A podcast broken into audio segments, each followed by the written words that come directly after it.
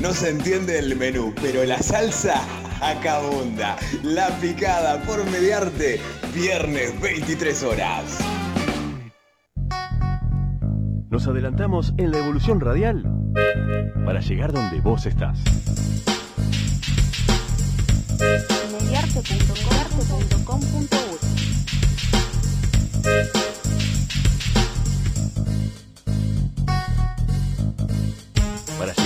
vos, para llegar donde vos estás. Atrévete a ser diferente. Libera tu mente. Para llegar donde vos estás.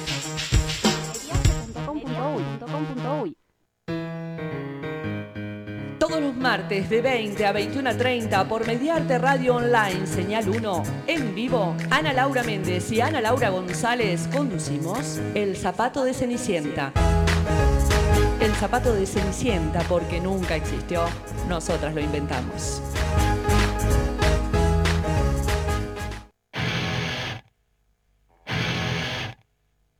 Cuando la tarde termina, comienza un espacio de actualidad, música y noticias. Muy diferente ni tan parecido.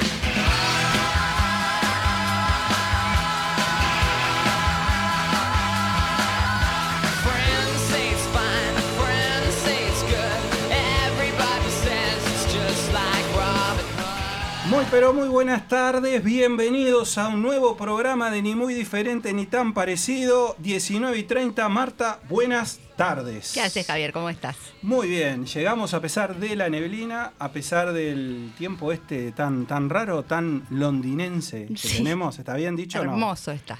Está bárbaro. Pero bueno, nos vamos acostumbrando, nos vamos adaptando a esta eh, nueva normalidad también del tiempo. Eh, lo que tenemos dicen que es niebla de radiación, es eh, como, la, como la denominan. Lo cierto es que le pegué en el pronóstico del jueves pasado. Es verdad. Dije que bueno, que el tiempo iba a estar bastante terrible, lluvioso, feo, y así estuvo. Este, ¿Y para hoy qué tenés?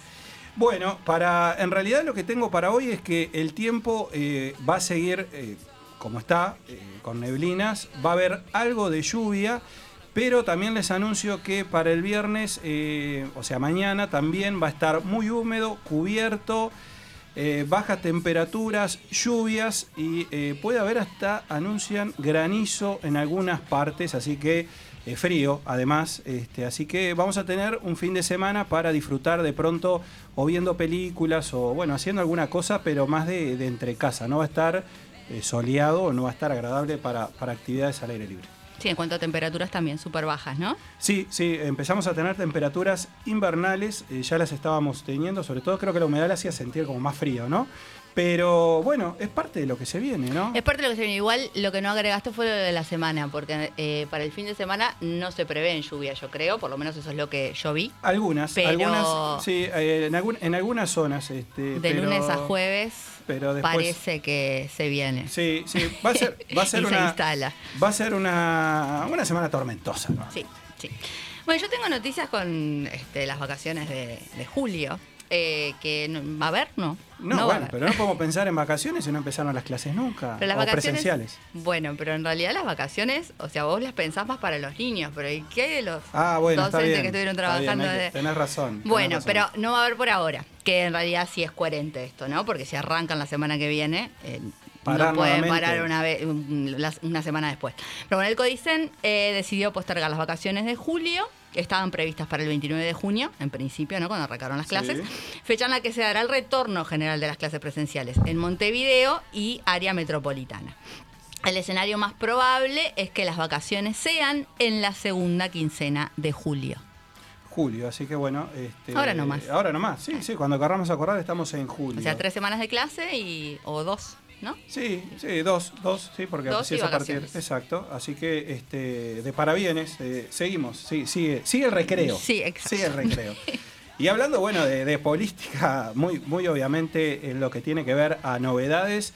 Bueno, aparentemente el canciller Talvi, eh, bueno, ha dicho que eh, va a dejar de ser canciller, no precisamente ahora, que está trabajando con normalidad, pero eh, asegura que en algún momento dejará ese eh, lugar y eh, pensará más que nada en el futuro y apuntalar la coalición. Algo que a mí me sorprendió porque la verdad, eh, con todo lo del, lo del, lo del El remor, retorno. sí, los ret- el retorno, los barcos, es decir, todo lo, cómo se había movido, me parece que estaba por lo menos dentro de los tres políticos o, o que tienen este eh, lugar político más nombrados o, mejor o mejor considerados, ¿verdad? Sí, pasa que quiere tener participación en otras cosas que desde ese lugar este, no, no, está no más podría. limitado, está más limitado, pero bueno, tenía una exposición importante, ¿no? Sí. Este, en, en ese rol que, que de alguna manera heredó.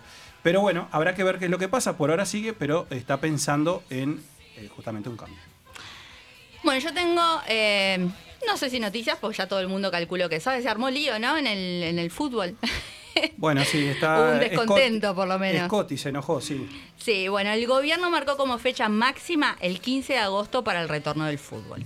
Tras mantener una reunión eh, con el director de la OPP, Isaac Alfi, el director de Secretaría Nacional del Deporte, Sebastián Bausa, dijo que se maneja el 15 de agosto como fecha tope para el retorno del fútbol. En conferencia de prensa, Bausa señaló que hace 10 días recibieron el protocolo de la AUF, que luego fue enviado al Ministerio de Salud para realizar las correcciones pertinentes. Por otro lado, Alfi manifestó que el gobierno continúa dando pasos cortos y que una vez que se pueda evaluar el impacto de las medidas que se van tomando, se terminará de decidir la fecha de vuelta al fútbol. Sí, un poco lo que explicaban era que no se podía volver con todo junto. Es decir, ahora bueno, volvieron los shopping, como anunciamos el jueves pasado, eh, el partir del, del- del- martes, ¿verdad? Este, con, un, con una afluencia, dicen algunos, bastante importante eh, para realizar cambios de cosas que se habían comprado en principio por la web.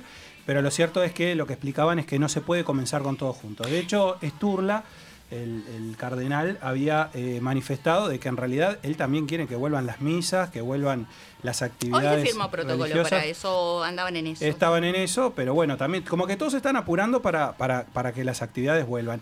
Y sobre todo estaban molestos en el fútbol porque decían que es una actividad que se realiza al aire libre, que tiene menos... Pasa que si vos arrancas un campeonato no lo podés frenar después, porque en el caso de las otras cosas que han venido abriendo, vos decís, bueno, no resulta, pasa algo, podés volver para atrás, pero un Sí. campeonato es muy difícil. No, totalmente. Tenés es- que estar seguro como para, para, para arrancar. Es muy, es muy complicado.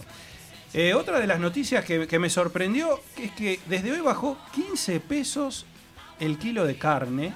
Y, y yo dije, ah, bueno, 15 pesos el kilo de carne. No parece ser igual una cifra demasiado, pero no sé, que compró de pronto 5 o 6 kilos de carne, le va a sumar algo. Pero lo que más me sorprendió es que esta rebaja no es por ser considerados con eh, el pueblo uruguayo, sino es porque los frigoríficos no están vendiendo carne al exterior. Es decir, eh, tienen cerrados todas las ventas y todas las salidas y antes que se les eche a perder, han decidido venderla.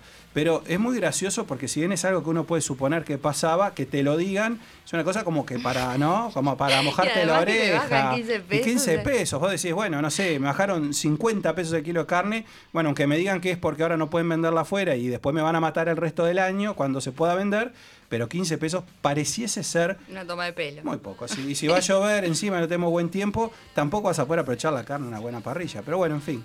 Este, lo cierto es que 15 pesitos menos desde hoy.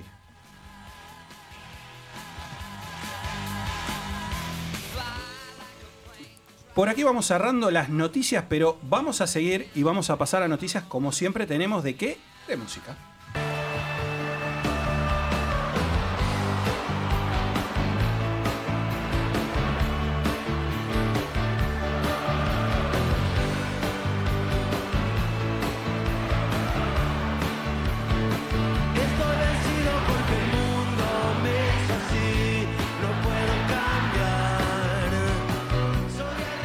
Estamos escuchando al gran Andrés Calamaro en vivo con esta Mi Enfermedad, un temón realmente. Aparte, me encantó eh, esta versión particularmente porque en vivo tiene como, como otra, otra energía, ¿no? ¿Te gusta este tema, Marta? Eh, sí, me gusta, eh, no es de él. No, bueno, Claro. pero, pero no. Es robado. Está no, bien, sí, me pero- gusta, me gusta. Pero esta la canción sí. sí. No, está- bueno, pegamos una, ¿no? Porque cada vez que te pregunto, ¿te gusta una canción? Me decís que no. Siempre tengo un pero. O pero, o no es de mis favoritos. Lo cierto es que ¿por qué estamos eh, escuchando este tema y por qué queremos hablarles de Andrés Calamaro? Porque ha tomado Instagram Live para mostrar su vida tal cual el gran hermano. Eh, justamente eh, para él, eh, es raro porque no es una persona que esté acostumbrada a estar tanto en los medios, pero se ha de alguna manera enviciado con Instagram Live. Y lo cierto es que eh, pasaron las 6 de la tarde y ya anochece eh, y va de la cama al living como la canción de Charlie. Y de ahí a la cocina, calienta agua para el mate, llena el termo y camina hacia su laboratorio de sonidos. Dice, estoy feliz en la cuarentena, prefiero esto antes que ir de gira toda la vida. Me gusta quedarme acá. Si estuviera en Madrid estaría comprando cosas en Amazon todo el tiempo y dice Amazon y porro. Si el trabajador se despierta a las 6 de la mañana, yo me despierto a las 6 de la tarde. Si el trabajador se duerme a las 9 de la noche, yo me duermo a las 9 de la mañana. Resume en esa vida loca que lleva, ¿no? Sí. Eh, ahora está muy bueno verlo porque realmente es un gran hermano. Estoy mejor que de gira. Cuando subí al escenario en el Festival de México Vive Latino, me di cuenta y les dije, chicos, no se olviden porque este es el último festival grande de una época. Dice, lo supe. Sobre la popularidad y este, justamente el ansiado anonimato reflexiona sin documentos que estaba, estábamos este, que, mm, junto a mil eh, sin documentos junto a mi enfermedad que estamos escuchando, quería decir, se me trabó la lengua, dice, lo ponen en bautismos, casamientos, en todos lados, pero nadie sabe que son mías. El año pasado conocí una chica de veintipocos, no me conocía ni de nombre ni de cara, pero conocía todas mis canciones. Y concluye, será así nomás. Nos van a olvidar a todos. Bueno, a Charlie no, a Luis Alberto no, a Troilo no, a Gardel no, pero a los demás sí. A Calamaro tampoco.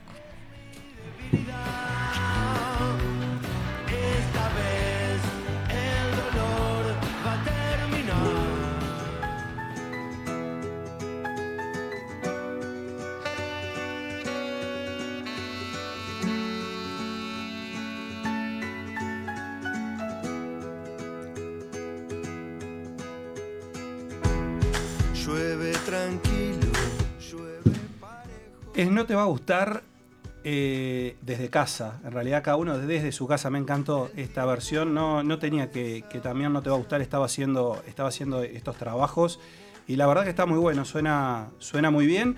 Y lo vamos a usar de, cortina para anunciarles que a partir del, del 8 de junio quienes adquirieron las entradas para el Montevideo Rock pueden obtener la devolución del importe o donarlo al plan de apoyo a la actividad cultural independiente de la Intendencia de Montevideo. Esta opción estará habilitada hasta el 19 de junio inclusive, tanto para quienes compraron vía web como para quienes compraron en las redes descentralizadas. Para solicitar la devolución de los importes de las entradas adquiridas en efectivo en cualquiera de los puntos de venta Habitat, repagos o tienda Antel, las personas deberán entregar las entradas físicas exclusivamente en las sucursales Red Pagos con el servicio Ticket Antel, señala el comunicado de la Intendencia. Y quienes compraron vía web o a través de Ticket deberán ingresar a un sitio web y completar un formulario de contacto con los datos del comprador, banco y código de cada ticket. El importe será acreditado a su estado de cuenta. Se habían vendido 40.000 entradas justamente en aquella oportunidad y el Montevideo Rock igual tendrá una tercera edición y será en formato digital. Algunas de las bandas eh, que estaban en la grilla original eh, podrán disfrutar eh, vía streaming, van a- a participar nuevamente o van a estar presentes y también estarán a través de TV Ciudad.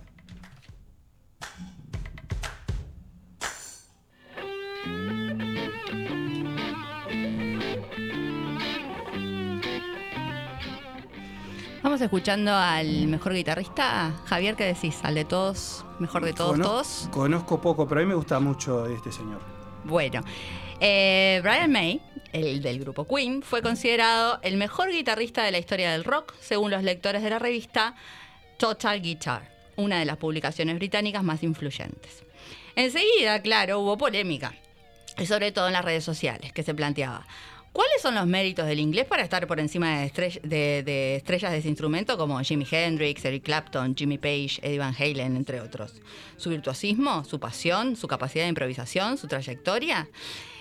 En la votación, May superó a todos. Al conocer los resultados de la encuesta, se mostró muy contento. Estoy absolutamente sin palabras, estoy alucinado. Esto es algo completamente inesperado. Obviamente me emociona que la gente piense en mí de esa manera. Y agregó, no diré nunca que soy un gran guitarrista en el sentido de virtuoso. Supongo que esta votación expresa que lo que yo hice le ha llegado a la gente. Creo que sencillamente intento tocar con mi corazón y de eso se trata. Sí, no se la agarran con, con- Le dieron un premio. Para mí estaba bárbaro, no se súper merecido y es verdad lo que dice, o sea, es súper imparcial. Yo para mí no, porque quizás la música de él no me llega tanto como otros artistas, pero quizás mi guitarrista favorito tampoco es ni virtuoso, ni sino es que, bueno, Es consigue llegar de una forma. Sí, sí, sí.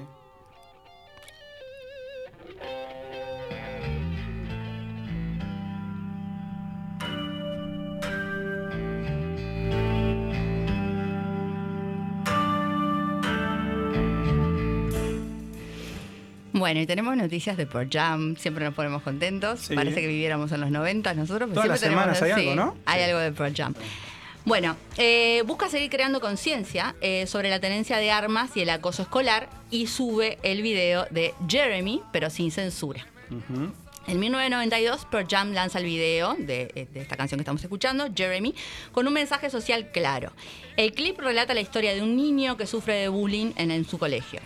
Tanto la canción como el clip están inspirados en la historia de Jeremy Waydell, eh, quien a los 16 años, el 8 de enero de 1991, se suicidó frente a sus compañeros de clase. Para que el video pudiera ser pasado en las cadenas de televisión, tuvieron que editar la parte del suicidio y solo insinuar la situación. Pero en el marco del Día Nacional de Concientización sobre la Violencia Armada, la agrupación ha decidido publicar la versión original en su canal de YouTube con la siguiente descripción.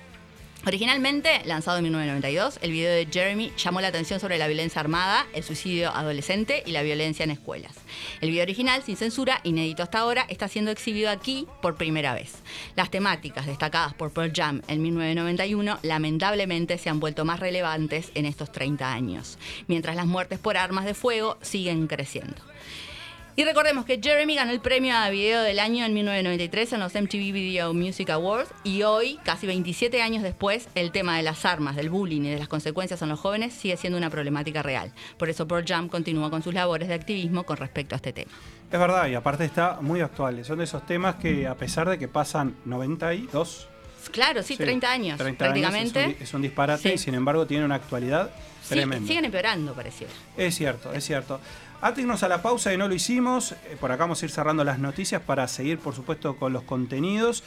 Ni muy diferente ni tan parecido, recuerden, nos encuentran en las redes y a través de WhatsApp 097-025-058. Nos llegaron algunos mensajes de WhatsApp sin haber pasado el número. Gracias por anotar el número, evidentemente es alguien que nos escucha en otros programas. Así que bueno, acá dice que en realidad como que no les gusta mucho lo de, lo de Calamaro. Este, sí, no, dice que no, como que perdió identidad Calamaro. Acá hay eh, otra persona. aburrido, no, claro, que dice que es muy resentido porque envidia a Charlie García. Yo, en realidad, a Charlie le dijo como que en realidad Charlie iba a seguir y como que de él se iban a olvidar, ¿no? Claro, Pero- o sea, como se puso en un lugar. Sí, se puso, se puso en un lugar. Pero bueno, hay que respetarla, a Calamaro, sus canas, sus años, en fin. Véanlo, eh, realmente entren, síganlo en Instagram y van a ver que lo van a encontrar fácilmente porque, eh, y en estos horarios, ¿no? Cuando todos nos vamos a acostar, este, que él se levanta y que está bien. Igual debe ser aburridísimo. O sea, mm, quizás un día, un ratito, pero seguirle la vida a alguien que va del, del- del- de la cama al, al living. Eh, a esta altura, sí, que- en- en- a esta altura ya es parte de algunas, este, algunos seguidores, parte de la familia. ¿Vamos cerrando? Vamos a cerrar con, por supuesto, eh, Jeremy. Volvemos.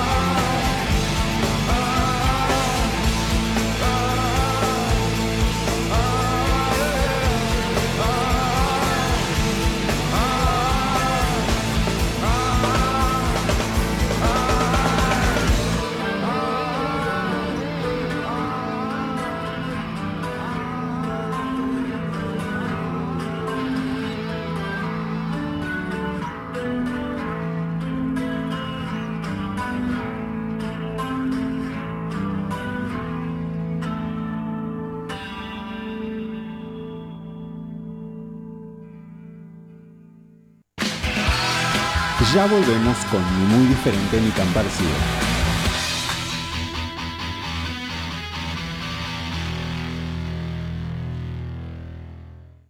Estás escuchando Mediarte. Mediarte. Un nuevo canal de comunicación. Mediarte.com.uy No se entiende el menú, pero la salsa acá abunda. La picada por mediarte, viernes 23 horas. Nos adelantamos en la evolución radial para llegar donde vos estás.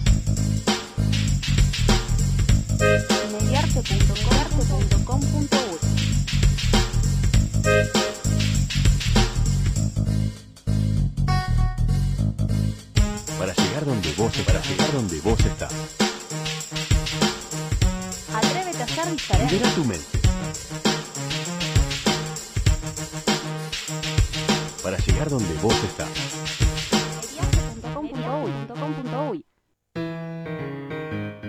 Todos los martes de 20 a 21 a 30 por Mediarte Radio Online, señal 1, en vivo, Ana Laura Méndez y Ana Laura González conducimos El Zapato de Cenicienta. El zapato de Cenicienta porque nunca existió, nosotras lo inventamos. Estoy constantemente buscando formas sonoras. Edición de sonido, manejo de programas multipistas, registro sonoro en cabina. El editor de sonido tiene en sus manos la posibilidad de ser creativo y marcar la diferencia estética en la edición publicitaria, guiones y artísticas para radio. Lista promo, dale al aire. Inscripciones abiertas. Info arroba tallarderadio.com o 2707-7130. Mediarte presenta. Somos la pesadilla de los granjeros. Somos la uva que arruinó la parra. Somos la naranja que no te llevaste de la feria. Somos frutos machucados. Una manera diferente de hacer lo mismo. La de vaqueros mutantes ninjas asesinos que estás viendo en Netflix, déjala para otra pandemia. Primatismena fruta. Frutos machucados. Ni en la radio ni en la TV. Frutos machucados. Mucho para oír y ver. Lunes, 22.30 horas. Frutti schiacciati. Y ablandaron la milanesa, ¿viste? No se puede tener tanto vino. Solo en cines. Lunes 19 horas por Mediarte, señal 1. Cinco sentidos, sin bigotes, pero con nuevos contenidos.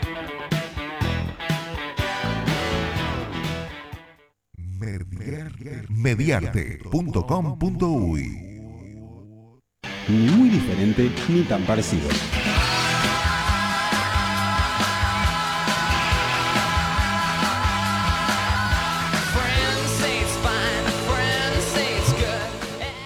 Estamos volviendo de la pausa, eh, se nos pasó rapidísimo el primer segmento, creo que nos va a pasar lo mismo que el programa pasado, esperemos no quedar eh, ni cortos ni tan largos eh, de la hora. Sí, vos trata de achicar eso que tenés ahí Eh, porque yo tengo mucho y no me va a entrar. Sí, la gente está esperando el segmento de Marta musical y qué nos traerá en el día de hoy. Se genera el suspenso 1956 entonces. Y vamos con esta columna, ¿les parece? I'm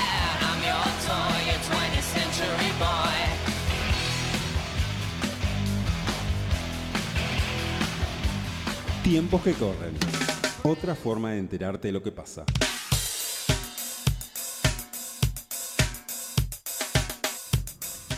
Y bueno, eh, hoy traemos para compartir con ustedes una columna que relaciona un documental con una realidad que golpea a nivel mundial y que también por estos días se ha instalado en nuestro país, que es la explotación sexual de menores.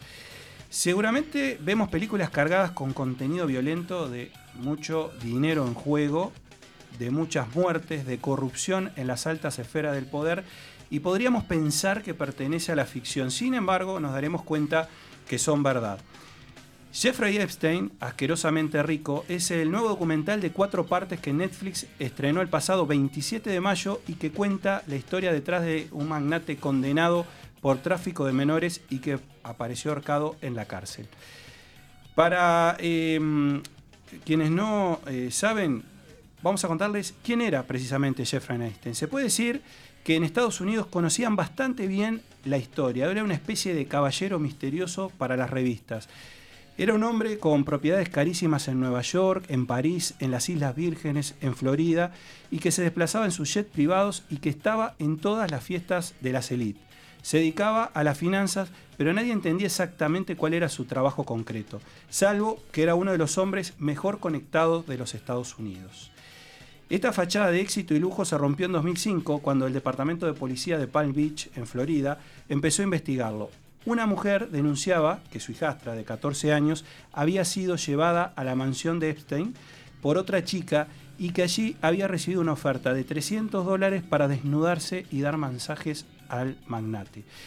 Se destaparon decenas de casos similares, conseguía que adolescentes convencieran a otras adolescentes para darle un masaje y cuando las tenía allí abusaba de ellas. Sin embargo, más que un completo estudio sobre el personaje o una investigación sobre los crímenes, la película se centra en las víctimas y en las vidas que dejó marcadas por el trauma, el dolor y la impotencia. Los protagonistas del escándalo son personas con tal poder que pueden engañar a periodistas comprándoles sus historias con la cláusula de que no podrán publicarlas en otros medios hasta que esto, eh, digamos, eh, de alguna manera desaparezca o no se sepa más nada de qué fue lo que sucedió. Algunos de los poderosos que se vinculan con Epstein serían Bill Clinton, a quien se lo habría visto en la isla del Magnate, cuestión que Clinton sigue negando hasta el momento. Sí, dice que él ahí no estuvo, aunque hay fotos que lo ubican ahí. Pero además, digamos, eh, como que data de largo, o sea, no era con menores, pero igual, viste que el- Totalmente. la reputación de Sí, Clinton el prontuario de él es complicado. Donald Trump también integra la lista, el cual llegó a decir que era un tipo estupendo y que compartían su predilección por las mujeres guapas, muchas de ellas muy jóvenes. Lo dijo en unas declaraciones que posiblemente querrá borrar. Y también aparece la mano derecha Lex Wessner, el propietario de Victoria's Secret y el hombre que supuestamente le permitió amasar su fortuna y las influencias. Tenemos más conocidos en la lista, como Kevin Spacey, el príncipe Andrés, cuya entrevista en la televisión británica se muestra quedando en evidencia por sus propios méritos, algo que la corona obviamente le pesa porque eh, en estos días hay una investigación que continúa justamente acerca de todo esto, ¿no? Los cuatro capítulos intentan desenredar las redes de menores que reclutaron a otras menores mientras eran víctimas y habla de la cantidad de investigaciones y artículos que fueron silenciados por las amenazas de Epstein y los favores que le dispensaban las élites. Si algo faltaba a esta historia es que tenía cámaras en todos los puntos y claves de la mansión para tener controladas a las chicas y también para grabar a esos visitantes ilustres que tenían de la alta elite por si necesitaba extorsionarlos en algún momento tener ese material. Sí, era completo el hombre. Al fin y al cabo, eh, la primera vez que fue a juicio eh, por el tráfico y abuso de menores, tuvo una condena irrisoria con lujos y unos permisos penitenciarios que le permitiría vivir mejor que el 90% de todos nosotros. O sea que en realidad fue un chiste. Lo cierto es que el documental revela también que no trabajaba solo y da datos sobre su exnovia, una miembro de la alta sociedad británica que frecuentaba justamente todo ese entorno y que llegan a decir que era aún peor que él. Otro misterio que se trata de develar en la serie son las circunstancias de su muerte, que cobra más sentido tras los detalles que se han ido revelando. En 2019, cuando estaba en prisión, supuestamente se suicidó, aunque siempre quedaron las dudas acerca de lo oportuna que había sido su muerte. Las preguntas aparecen muy rápidamente, ¿no? ¿Acaso no había decenas de personas interesadas en su muerte? Una de las personas más beneficiadas claramente era Donald Trump, ya que mantenía una relación muy est- estrecha justamente. ¿Y quién aparece acá en esta historia? Alguien que no falta casi en nada, que es Anonymous, ¿no? Esta red de hackers, sí, que está tan de moda y que aparece cada tanto. Lo cierto es que eh, se han cargado en los últimos tiempos de filtrar información como si supieran que tenían un terreno fértil desde este documental y han alimentado el interés por Einstein al filtrar la agenda donde supuestamente aparecerían los nombres de Mick Jagger, Naomi Campbell y Will Smith, es decir, como que participaban en esta historia. Anonymous también rescata una vieja teoría conspirativa, el Pizzagate, que eh, son realmente eh, unas sospechas que se originan en unos correos donde John Podestá, jefe de la campaña Hillary Clinton, que al parecer eh, contactaría en varios restaurantes americanos con miembros del Partido Demócrata, y allí se generaba una red de abuso precisamente infantil.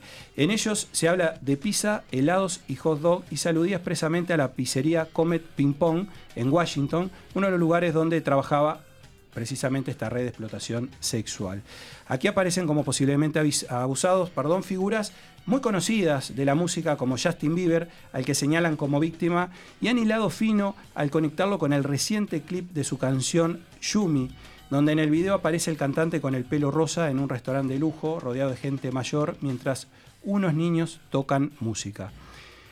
Eh, los planos finales precisamente de este video se lo ve, eh, se ve una tarta que desaparece y después se ve la foto de Justin Bieber pequeño.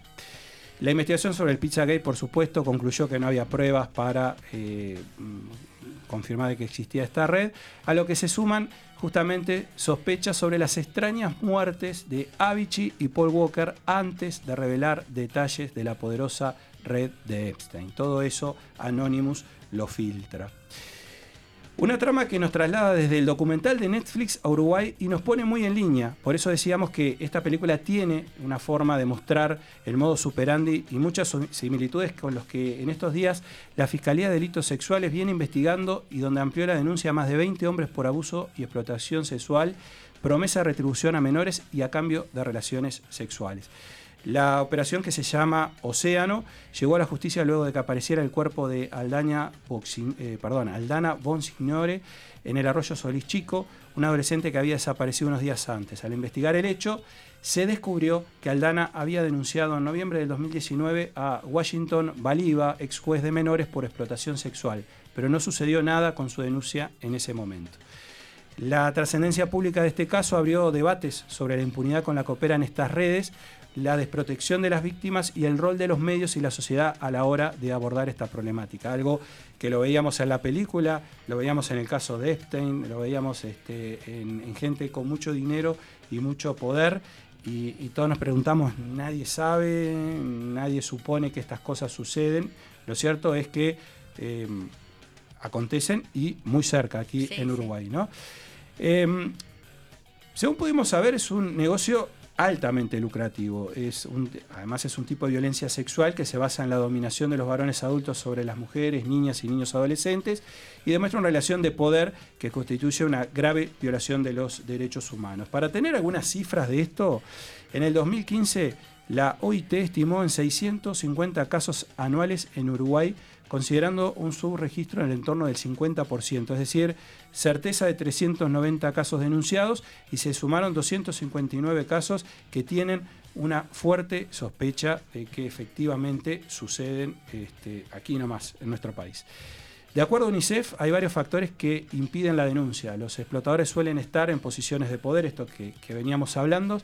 Las víctimas no tienen forma de acceder a los mecanismos estatales de ayuda, es decir, no reciben apoyo este, justamente para llevar adelante sus eh, denuncias, orientación, ni que hablar, y que no hay redes de contención o el explotador utiliza el miedo y la violencia para que no se denuncie, es decir, amenazas, eh, ciertamente. Hasta aquí, bueno, esta columna que eh, queríamos ser muy precisos justamente de un tema que eh, nos debe de preocupar, donde recorrimos dos historias distintas, pero con un mismo denominador, que es la explotación sexual de menores. Quizás este sea un momento de concientización y asumamos que este problema existe y que necesita ponerlo sobre la mesa para Claro, discutirlos. Que es un delito. o sea, Es, sí, que no, no es algo. No, y discutirlos en serio, ¿no? Porque este, se habla de prostíbulos con muy poco controles, donde operan eh, mayores, pero también menores, que cuando hay Ahí está. inspecciones hay una mezcla Mm. entre eh, los que están legal y son los que aparecen, y los que no están legal porque son menores y son los que no esconden. Sí, no regula. Exacto. Entonces hay que tener, eh, hay que tener este tema sobre la mesa y discutirlo profundamente porque existe y es verdad. Vamos a cerrar esta columna eh, con un tema que precisamente hemos elegido. Es de Avicii, que lo nombrábamos. eh, lo que se dice de Avicii es que estaba, eh, era muy proclive a hacer denuncias de abusos que él conocía, que él sabía, incluso que él podría haber eh, llegado a ser- víctima y bueno, eh, apareció, se suicidó y este, justamente eh, esto fue en 2018. Terrible. Este tema habla y muestra la denuncia precisamente de la explotación sexual de menores. Lo curioso es que el tema fue lanzado en 2015 y no tuvo demasiada repercusión en los medios. Se explotó recién después de su muerte en el 2018. Es decir, que en el 2015 prácticamente fue tapado. Vamos a cerrar precisamente con este tema, For a Better Day.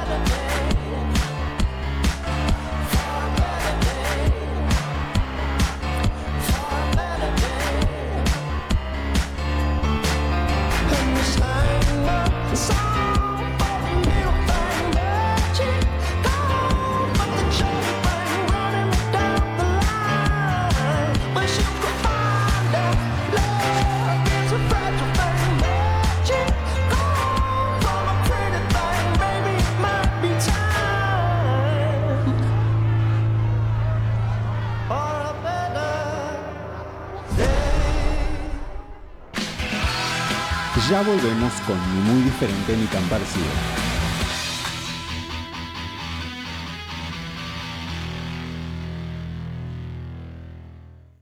Estás escuchando Mediarte. Mediarte. Un nuevo canal de comunicación.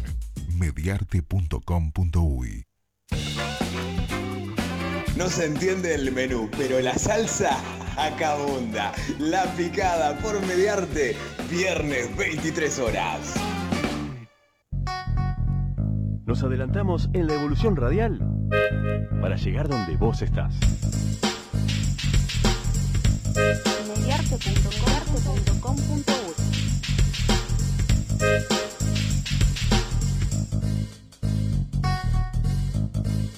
Para llegar donde vos para llegar donde vos estás.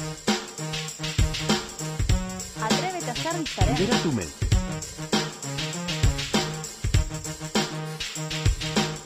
Donde vos estás.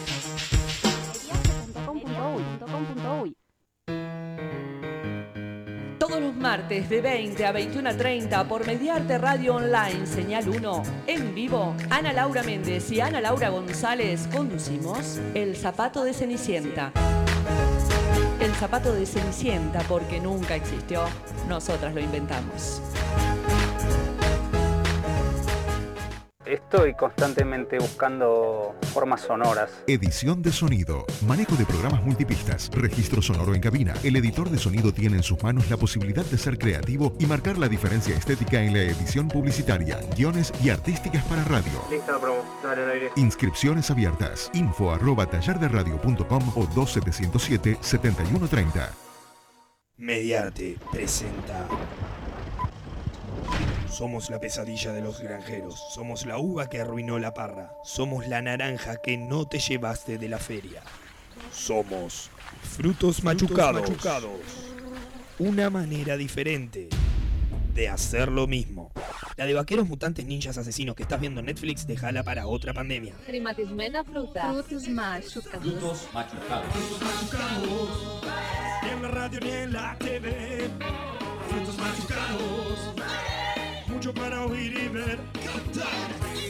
Lunes, 22.30 horas. Frutti schiacciati. Y ablandaron la milanesa, ¿viste? No se puede tener tanto ritmo. Solo en cines. Lunes 19 horas por Mediarte, señal 1. Cinco sentidos. Sin bigotes, pero con nuevos contenidos.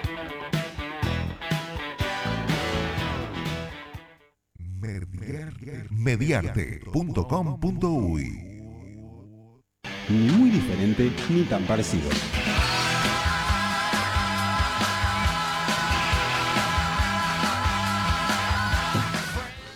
Y estamos volviendo de la pausa bastante, bastante bien, bastante puntuales estamos. eh, ahí, bueno, no, ahí, no, mira, estoy mirando bien, desastre, no, no, no tan puntuales. No. Recuerden, ni muy diferente ni tan parecido en las redes. 097-025-058. Gracias a alguien aquí que saluda y que dice: Los estoy escuchando. Arriba con el programa. Eh, vamos hasta 8 y media, sí. Este, pues se cambió el horario. Sí, vamos de 19.30 a 20 y 30 horas. Sí, vamos hasta ocho y media. Ahora viene eh, mi segmento. Y lo que les quería comentar, igual lo vamos a explicar más al- al- hacia el final del programa. Que el jueves que viene vamos a hacer otro One Hit Wonder, pero vamos a invitarlos a participar, este, porque bueno, vamos a estar regalando alguna cosita. Eh, y vamos a hacerlo así a modo de, de- de concurso. Va a ser un día especial el jueves que viene. Eh, sí. Sí. Es mi cumpleaños, pero en realidad yo voy a ser la que regala. Muy bueno eso, espectacular. Bueno, y nos vamos entonces. Vamos a tu columna.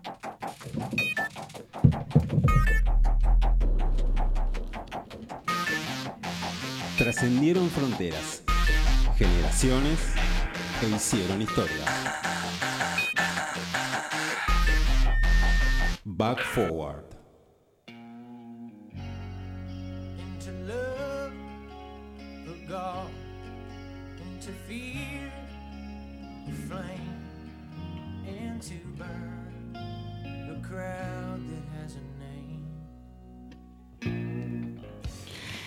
Bueno, estamos escuchando a esta banda de Pensilvania, eh, Live. Selling the Drama es el tema.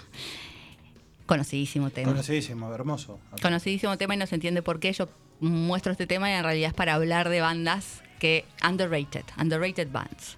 Que en español es. Eh, bandas subestimadas, poco apreciadas. Y bueno, en el caso de Live no es con lo conocido, porque esto fue exitosísimo. Sí. El tema fue con todo lo que vino después, que si vos preguntás, todo el mundo conoce esto. Ahora, si vos preguntás qué pasó después, mucha gente, algunas lo siguieron un poquito más, pero no tienen mucho recuerdo, otras no tienen ni idea que siguieron sacando discos.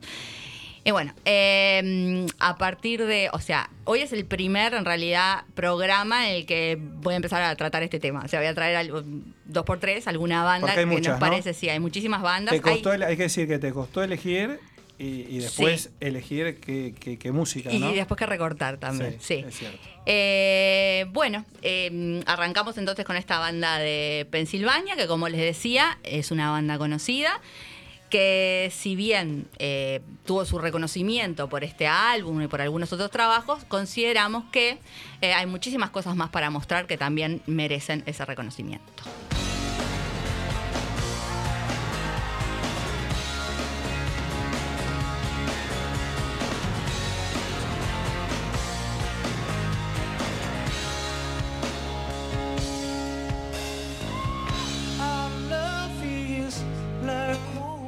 Bueno, y esto es All Over You, también del mismo álbum, el mm, Throwing Cooper, de 1994. Este álbum tuvo muchísimos singles en los primeros lugares de los rankings. Vendió 8 millones de copias eh, solo en Estados Unidos. Y bueno, eh, lo llevó a tocar en Woodstock ese año. Y además hicieron el, con este disco el MTV. Ellos, este en realidad es el segundo, el segundo álbum. Eh, el MTV Unplugged en 1995, del que estamos escuchando este tema.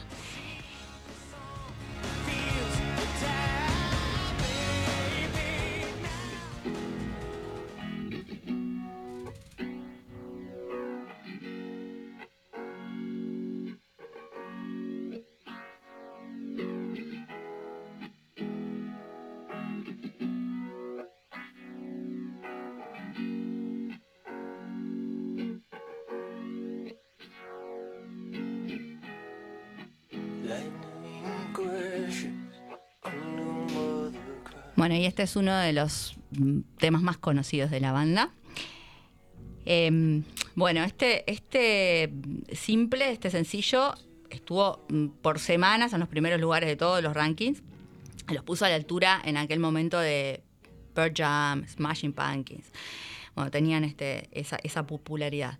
Bueno, este, este tema es, eh, lo escribió Kowalczyk, que es el, el vocalista, eh, Ed, en memoria de Bárbara Lewis, una compañera de clase asesinada por un conductor ebrio en 1993. Y bueno, lo que, lo que él decía es que en aquel entonces tenían 23 años, él tenía 23 años, bueno, más o menos todos eran de la misma edad, y que llegar a escribir estas cosas eh, eran simples accidentes. O sea, sí, afortunados accidentes, así se refería a estos temas.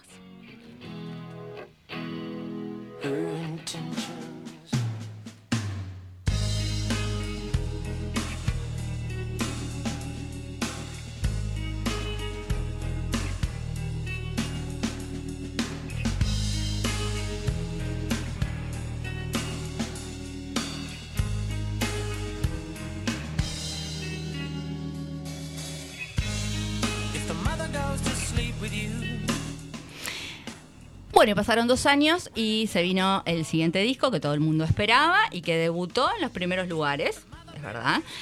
Em, el Secret Samadhi. Eh, estamos escuchando Freaks desde ahí y bueno, una de las características, que no lo comenté anteriormente, una de las características que, que la hicieron popular a Live es que eh, tenía como una conexión espiritual, ¿no? Eh, bueno, su vocalista eh, era el que tenía como e- ese interés, ¿no? Bueno, en este caso el disco se llama Secret Samadhi, que Samadhi significa alegría espiritual. Bueno, este disco este, era un disco crucial, porque después de aquel éxito y Había el primer disco bastante bueno, claro, se podían consolidar. Pero bueno, debutó en los primeros lugares, pero no tuvo tan buenas críticas, porque lo consideraban como muy oscuro y hasta melancólico. caught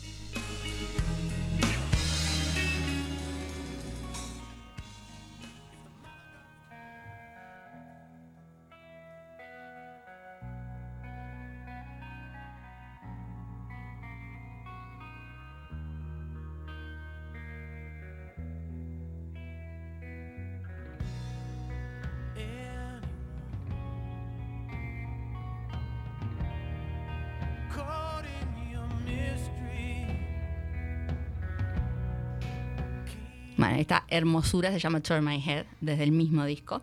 Yo lo que decía, lo consideraban melancólico. Se espera una banda de este tipo tenga Sí. música melancólica, pero no sé por qué. Los, los- los haters de, de- de hoy siempre, ¿no? Porque en realidad, ¿qué es lo que querés que...?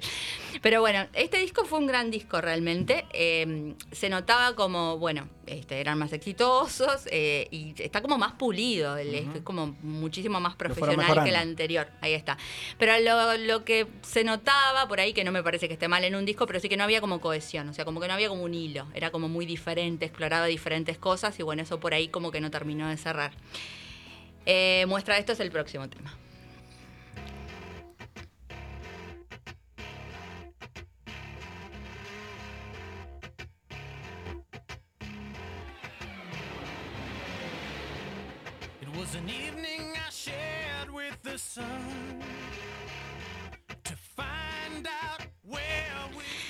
La Kinish Juice se llama este, este tema y Sí. bueno, nada que ver con Nada el anterior. ¿no? Eh, Bueno, un poco lo que vos decías, ¿no? Pero yo lo que digo, Estaba en como un disco, experimentando. sí, estaba exper- pero experimentando, pero a ver, este, no, no fue una improvisación, o sea, una experimentación y cerró y grabaron. Para mí está súper logrado este disco, pero bueno, se ve que, no sé, eso que nosotros generalmente esperamos en un disco, que es que, que tenga un tema que levante por ahí, que, nos, que, que- que no lo deje así como que, que sea Sí. todo chato, este era lo que a esto le sobraba y se ve que tenía como por demás esos altibajos y quizás por eso fue que no. Eran, eran los extremos. Pero bueno, como yo les, como le- le- les comentaba eh, con el tema de la, mm, del, del misticismo, el, este tema que se llama la Kini Juice, eh, en hinduismo la Kini es la diosa de la ciudad de las joyas. Eh, y el, bueno, eso es el tercero de los siete chakras. Yo no tengo ni idea de esto, lo estoy leyendo porque no, Sí, no- no, no no. sé qué significa qué, pero bueno, es el tercero de los siete chakras y representa la región del páncreas. Entonces la kidney juice sería como un jugo pancreático. Eh, y esto como que les hacía preguntarse, eh, ¿es en una oda al, al- al, eh, hinduismo o es una burla? Porque más que nada por el video que mostraban, ¿no? De alguien, bueno. Sí. Eh, entonces como que no se entendía muy bien si era... eh, Sí, si por su- valoraban- eh, si lo o era- valoraban era o se contrario, burlaban. Exactamente. The way you're bathed in light reminds me of that night God laid me down into your rose garden of trust. Bueno, y acá estamos escuchando otra hermosu- hermosura, se llama The Dolphin's Cry. Qué voz, ¿eh? No, ese sí es impresionante. No, no, es que es increíble todo. lo- yo- eh, este tema, por ejemplo, fue, eh, se convirtió en el sencillo más exitoso después del Lightning Crashes. ¿no? Del, del disco del otro, el Sí. primero que mostré. Eh, y bueno, pero este disco no convenció tampoco. ¿Por qué? Por todo lo contrario del anterior. Porque decían que era como muy lineal, eh, tenía todos temas parecidos a esto, y como, con lo que consideraba como tedioso. Como que de una sola escucha no tenía ninguna gracia. O sea, tenías que ir como alternándolos. Yo Sí. te digo, haters. Sí, sí, sí. Pero este disco tuvo grandes singles. Este es uno, después, nada, una, otra hermosura, Run to the Water. No podemos mostrar todo, pero realmente hay como dos, tres temas que este, son increíbles como este, grandes singles. Pero, eh, vamos, yo quiero mostrar otra cosa antes de pasar a, a la siguiente etapa. Este disco además eh, quedó material sin grabar, excelente material sin grabar. Y bueno, y de un demo eh, que no entró en el disco, se hizo una versión, el vocalista hizo una versión increíble que vamos a escuchar ahora.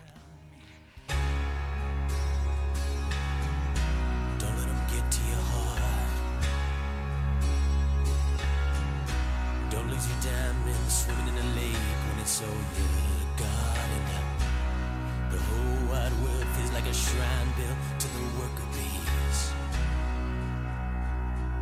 stole it from God. Anyhow, lay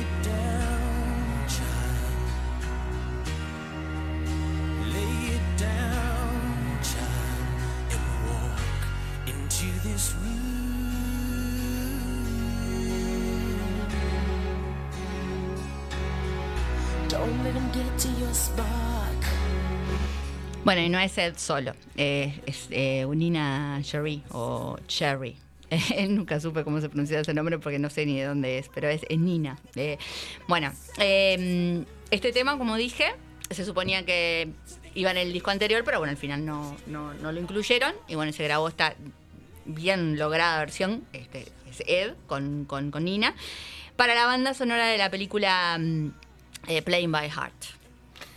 Es increíble este. sí, eh, ¿Y de qué, de qué año son? ¿De- ¿Decías? Eh, Ellos arrancaron en los 90, en el Sí. 94 salió el de Throwing Cooper, pero en realidad ellos, eh, yo vi por ahí que eran eh, de mediados de los 80. Lo que pasa que si en el 94 tenían 23 que arrancaron los 12, Sí, yo sí, digo, no puede muy- ser. Pero sí, anteriormente hubo otro disco. Sí, O sí. sea, Pero por la, por la calidad incluso, ¿no? Digo, Sí, la, la- la- calidad del- del- del- de todo, del- del- de la composición, pero del sonido. del- sí. Este tema es de los 2000. Sí, o sea, sí. de, en realidad del 99. Sí. Eh, pero, Pero sí, igual, es bien 90, 90. Sí, claro. sí, cuando mm, sa- surgió lo mejor, digamos.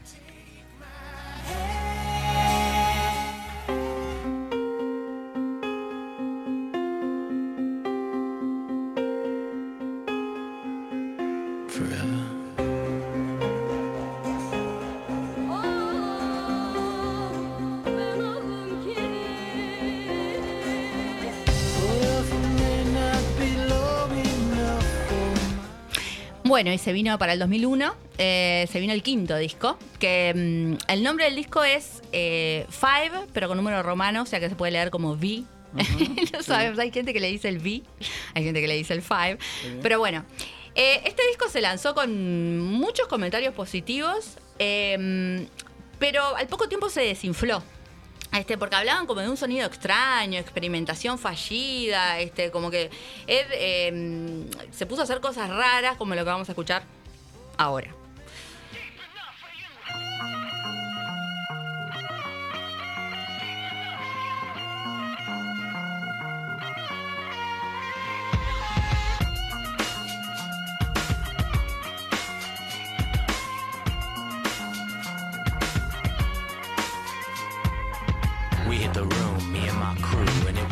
Bueno, esto es rap. Sí, es, eh, lo que pasa es que es, es reinventarse. Está muy bueno Sí, esto. Para mí esto es uno de los parece discos... parece de- que estuvieras escuchando diferentes, este, diferentes artistas, Sí. diferentes grupos, ¿no? O sea, lo que le pasa a este, es verdad, ¿no? Que digo que, que- que sí que es raro, que no tiene nada que ver con el otro, pero era también lo que, lo que le criticaron en el disco anterior. Lo que pasó acá fue que sí, eh, tiene experimentación y no está como no se terminó de, de- de pulir, digamos, como por ahí otros discos. ¿Qué pasó acá? Por lo que dicen es que la disquera, porque esto era- eran temas sueltos que ellos tenían. Bueno, este tema apareció en la película Fast and Furious. Y bueno, el anterior que escuchamos apareció en, en The Mommy eh, Returns. O sea, es como que tenían material ahí, bueno, lo juntaron en un disco porque los apuraron porque sacaran un disco. Pero el resultado, o sea, tenés esto, pero tenés el, el típico live. Hay grandísimos temas que no, no voy a mostrar más de esto porque tengo más para mostrar, pero realmente, o sea, eh, no se entiende por qué. Eh, pasó que no, no gustó. Al principio sí, pero después como que no cerraba, muy extraño. Y, y decían incluso, donde se ponga a hacer rap de vuelta, o sea, ya está. Eh, live fue. Pero lo, lo que llama la atención es que no escucharon ninguna de las críticas, porque es decir, siguieron en la misma línea, nu- nunca volvieron y se pusieron en Vos una... sabés que sí. ¿Sí? Sí. Ahora te vas a dar cuenta por qué.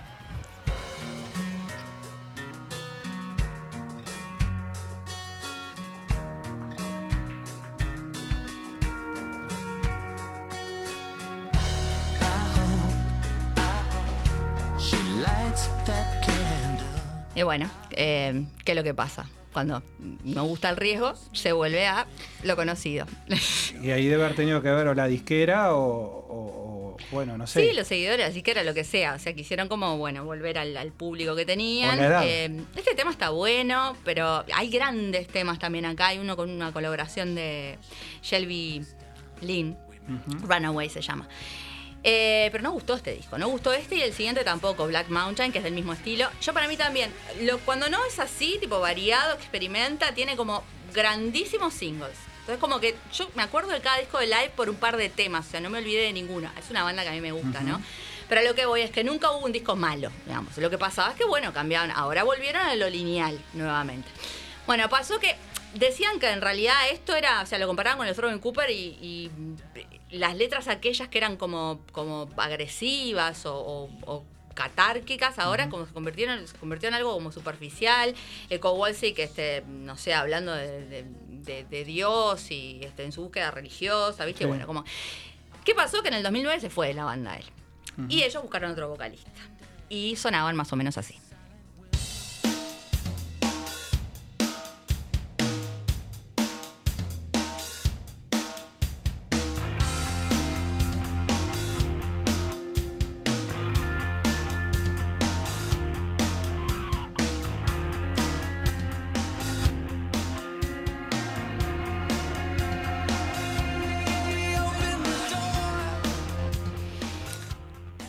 Bueno, esto es We Open the Door ah, del año 2014. Como decía, eh, vino un nuevo vocalista, Chris Sheen, que se unió a ellos en el 2011. Bueno, en el 2014 sacaron The Turn. Y bueno, este álbum está bueno. Está realmente bueno. Eh, nos taparon la boca mucho que dijimos, bueno, no existe esta banda sin cinco Walsick tan característica voz. O sea, ¿ahora Sí. qué van a hacer? Eh, está bueno. Realmente lo único que te parece otra banda. O sea, Sí. no, no parece que fuera la misma banda. Bueno, cambiaron a, al más, al más importante, sí, ¿no? sí. Al referente. Pero bueno, para 2016 volvió Ed. Y lo gracioso, lo, lo curioso de esto es que este disco vos ahora no lo, no lo encontrás ni en eh, Spotify, ni, ni en eh, Apple, ni en este. ¿Cómo es? El, el- el único, en la página de ellos. El único lugar donde los puedes encontrar ahora es en YouTube. No sabemos por qué. O sea, no se sabe por Lo qué lo levantaron. Sí, Sí, porque. bajaron. Pero bueno, en el 2016, para alegría de muchos, volvieron y mm, en 2017 sacaron un EP. Eh, está raro, está diferente, pero podemos escuchar de vuelta al viejo live, cosa que nos emociona. Y vamos a eso.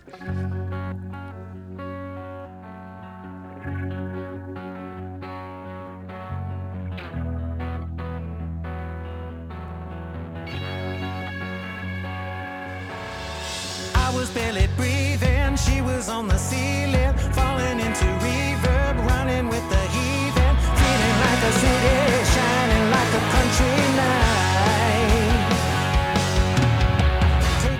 Bueno, eh, hoy dije Spotify y Apple, iTunes. No sé de dónde saqué la. No, de iTunes, de Apple. Diciendo Sí, marcas bien. que no debo Sí. decir marcas. Bueno, pero Bueno, de iTunes, no lo pueden encontrar más. Bueno, esto es Waterfall del, del EP, como les dije, el Local 717. Eh, y bueno, son, son 20 minutos nomás porque tiene 6 temas, pero realmente, o sea, volvieron, no sé Sí. si está tan e- excelente, y se, queda- se quedaron como cortos, ¿no? Quedamos con... Pero es bastante variado, tienen al final una versión de mm, un tema de la Velvet, eh, que es increíble también, y bueno, y con la alegría de que sigue que volvieron y que están juntos porque este año arrancaban gira, ahora no, no, no, no, no andan de gira, no por todo lo que estábamos pasando. Una banda que se mantiene. se mantiene y, si se volvieron a juntar es porque planean seguir haciendo cosas. Así que bueno, espero que les haya gustado esta Muy bueno. underrated band. Muy bueno,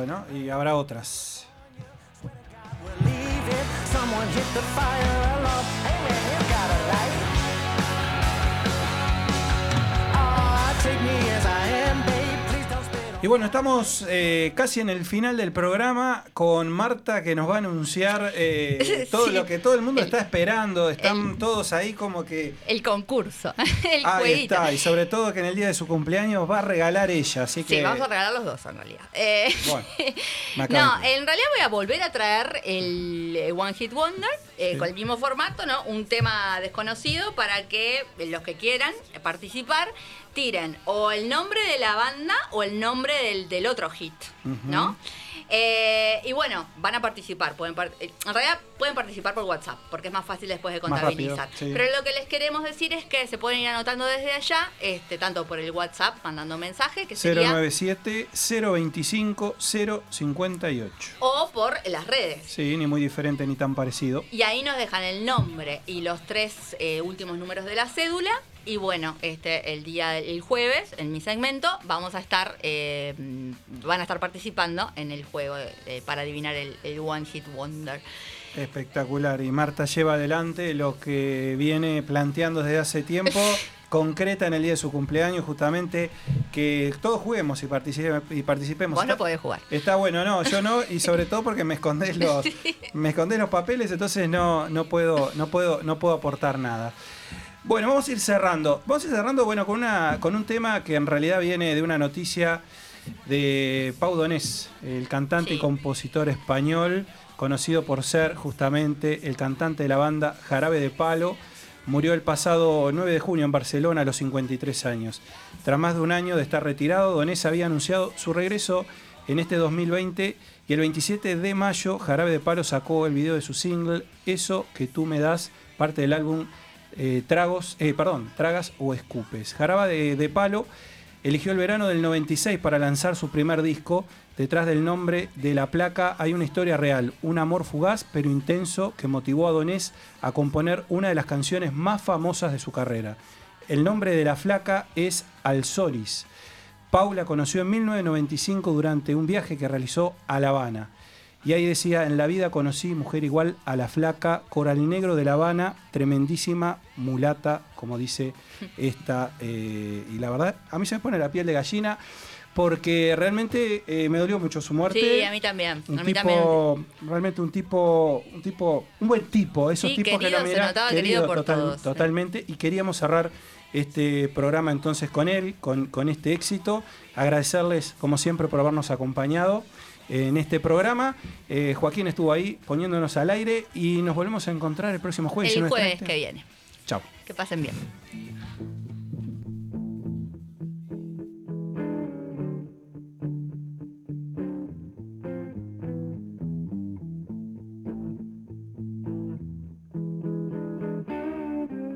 En la vida conocí mujer igual a la flaca, coral negro de La Habana, tremendísima mulata, 100 libras de piel y hueso, 40 kilos de salsa. Y en la cara dos soles que sin palabras hablan,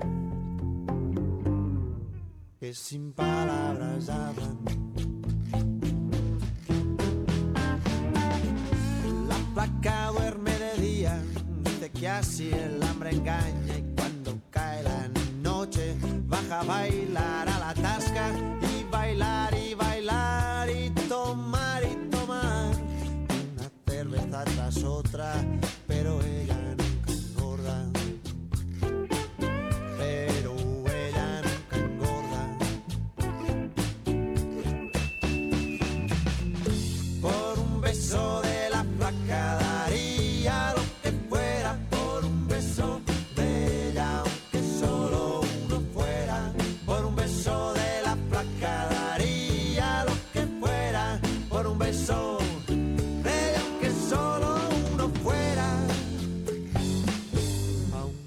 solo uno fuera.